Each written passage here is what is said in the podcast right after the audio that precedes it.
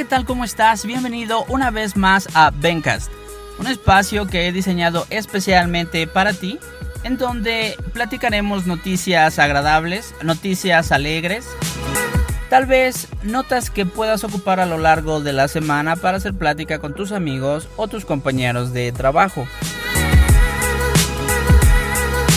También comentaremos algunos temas que nos harán darnos cuenta de cuán grandes somos como seres humanos, pero sobre todo de cuánto nos falta para llegar a donde debemos estar. Si bien, recuerda seguirme en mis redes sociales como arroba y si no hay más que agregar, comenzamos.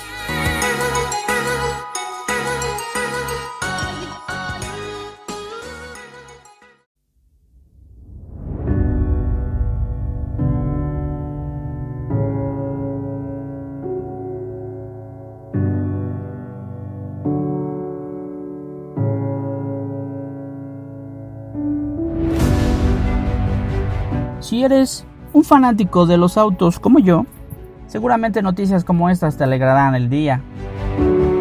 110 años se dicen rapidísimo y eso Alfa Romeo lo sabe muy bien.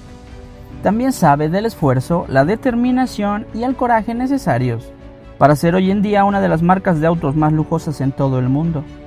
Y es que el pasado 24 de junio, Dicha marca automotriz de origen italiano cumplió sus primeros 110 años de haber iniciado operaciones. Y vaya que la celebración se llevó a cabo con bombo y platillo, pues se llevó a cabo la reapertura del Museo Alfa Romeo, algo de lo que muy pocos fabricantes de autos en el mundo pueden presumir. Y es que Alfa Romeo siempre se ha caracterizado por ofrecer autos al mercado que en muchos casos han estado en el ranking de los autos más bellos de la historia hecho que sin duda se puede constatar en las salas de dicho museo, todo esto en Aris, a las afueras de Milán. Cabe mencionar que esta reapertura se ha llevado a cabo bajo los lineamientos y las rígidas medidas de seguridad para salvaguardar la salud de los asistentes y empleados del museo. Además te cuento que en las instalaciones se encuentran más de 200 vehículos históricos de la marca, mismos que enmarcan la trayectoria de la firma durante estas 11 décadas. Pero, si esto no te fuera suficiente, Alfa Romeo también abrirá los depósitos donde custodian las colecciones más privadas del museo. Además, durante el recorrido por estos depósitos, podrás disfrutar de 150 autos adicionales y sobre todo icónicos de la marca, trofeos, obras de arte y motores de autos empleados en la Fórmula 1. Para cerrar con broche de oro, el Museo Alfa Romeo de Aris ofrece la oportunidad de ser una de las primeras personas del mundo en ver en vivo y en directo el nuevo Alfa Romeo Giulia GTA, el auto de edición especial que conmemora el 110 aniversario de la firma y que además debutará por primera vez ante el público con la reapertura del museo. Así que ya lo sabes, si eres un verdadero fan de Alfa Romeo, no puedes perderte por nada del mundo esta maravillosa colección de autos. Así que tienes de dos. Puedes ir sacando tus ahorros de tu alcancía o puedes contratar un buen internet. Pues la buena noticia es que si te encuentras muy lejos, podrás disfrutar de las bondades de esta colección a través de un tour virtual dentro de su sitio museoalfarromeo.com gracias a una serie de videos que ha creado la compañía para mostrar única y exclusivamente lo mejor de lo mejor.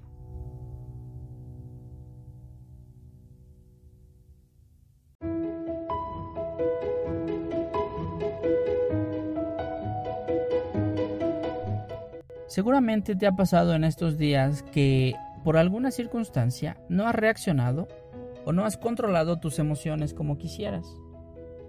Considerando todo esto y para poder tener un mejor manejo emocional, aquí te presento nueve técnicas que te ayudarán a lograrlo más fácilmente. El punto número uno es entender tus emociones. Según un artículo del portal Psicología y Mente, debemos examinar de raíz por qué y cómo reaccionamos a X o Y momento en nuestra vida, lo que implicará conocer y reconocer los problemas de fondo que motivan nuestras reacciones. El punto número dos es hacer ejercicio. No es un secreto que el ejercicio físico es un buen modo de regular el estrés que vivimos día con día. el cual puede ser un causante de tu dificultad para controlar tus reacciones. Está por demás mencionar que con el ejercicio liberamos neuroquímicos relacionados con el buen estado de ánimo. Punto número 3. Aceptar correctamente nuestras críticas. Debemos saber digerir las críticas, ya que hacerlo inadecuadamente solo te hará más susceptible a perder las riendas del conflicto y volverte una persona más irritable, por lo que trabajar en cómo procesarlas de manera saludable es una necesidad en cuanto a nuestra inteligencia emocional. El punto número 4 es trabajar en la autoaceptación. Debes controlar tus reacciones y eso depende de que te aceptes a ti mismo, aceptes cómo te ven los demás y cómo te ves ante los demás. Cuando esto no ocurre, tendemos a frustrarnos con mayor facilidad. También tenemos que ser optimistas. Tener una actitud positiva ante lo que ocurre te hará menos susceptible a conflictos interpersonales y a aceptar las dificultades de mejor manera. El punto número 6. Afrontar los problemas. De poco nos va a servir evadir los inconvenientes cuando ellos tocan a nuestra puerta, pues tarde o temprano van a generarnos un mayor malestar, sobre todo si los hubiéramos resuelto desde la primera ocasión que nos topamos con ella. Punto número 7. Practicar la escucha activa.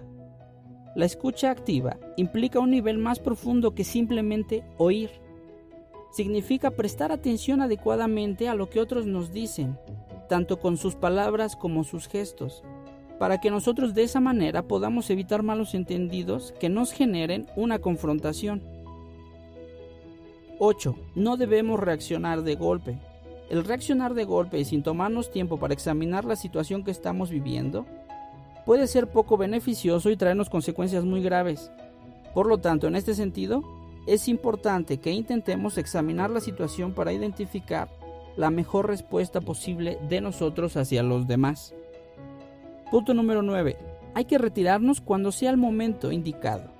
Insistir en una situación que no presenta mejoría, que simplemente no la va a presentar, solamente nos va a estresar y nos va a irritar. Por eso de vez en cuando desistir es lo mejor que podemos hacer para no desgastarnos. Estas técnicas están pensadas para ser aplicadas en conjunto y ser un respaldo importante para tu salud emocional y al mismo tiempo tus relaciones interpersonales. Así que tú, ¿qué opinas?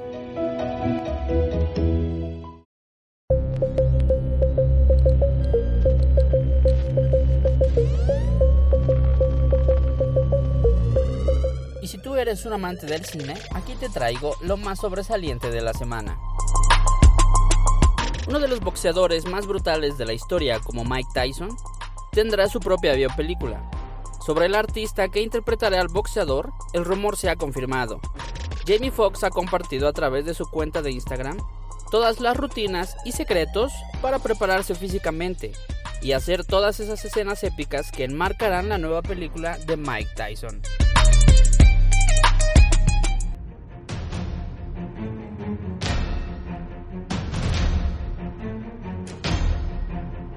Y en una noticia que personalmente me ha volado la cabeza y además me encanta, te tengo una sorpresa.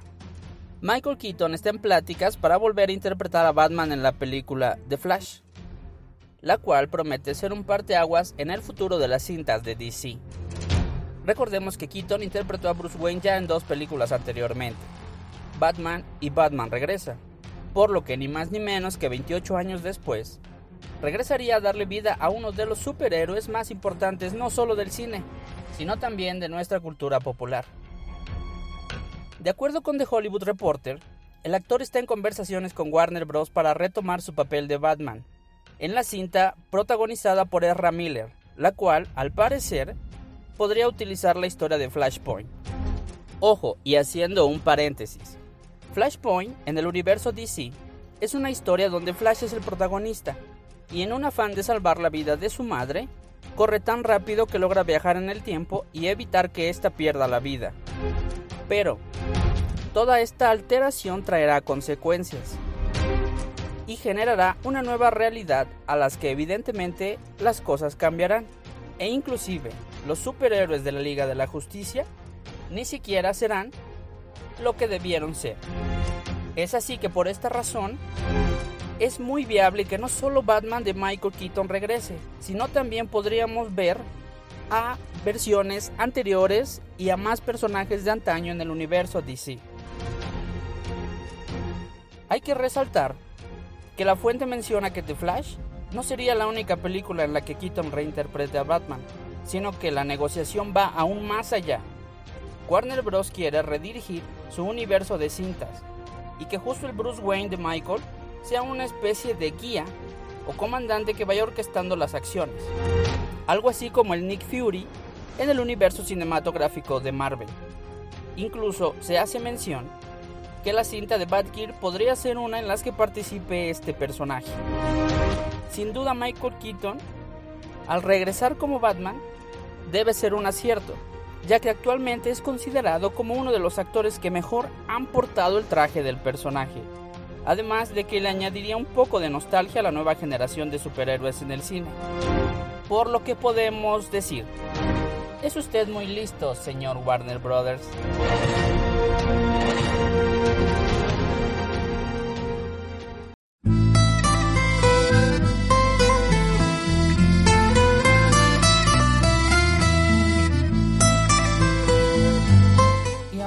platicarte algo que probablemente no sepas, pero me encantaría que lo supieras.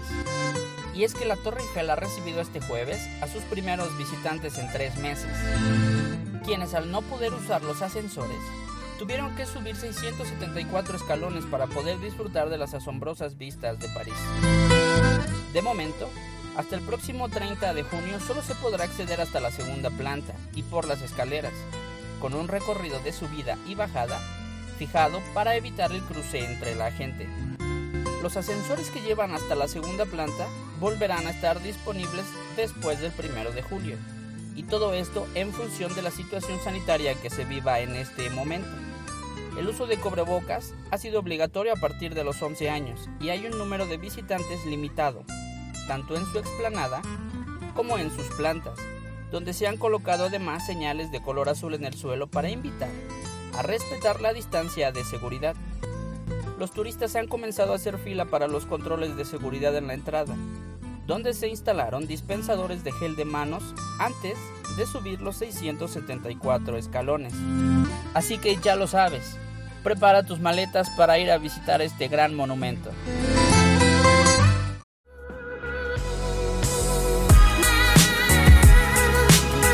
Y bueno, ¿qué crees? Lamentablemente el tiempo se nos ha terminado. Me ha dado mucho gusto que te pases por aquí. Sin duda, espero te la hayas pasado increíble. Yo me la he pasado genial. Recuerda seguirme en mis redes sociales como arroba Rolo. Te deseo una semana llena de éxito, llena de amor y llena de compañía de la gente que te ama. Nos vemos a la próxima. Disfruta. Chao.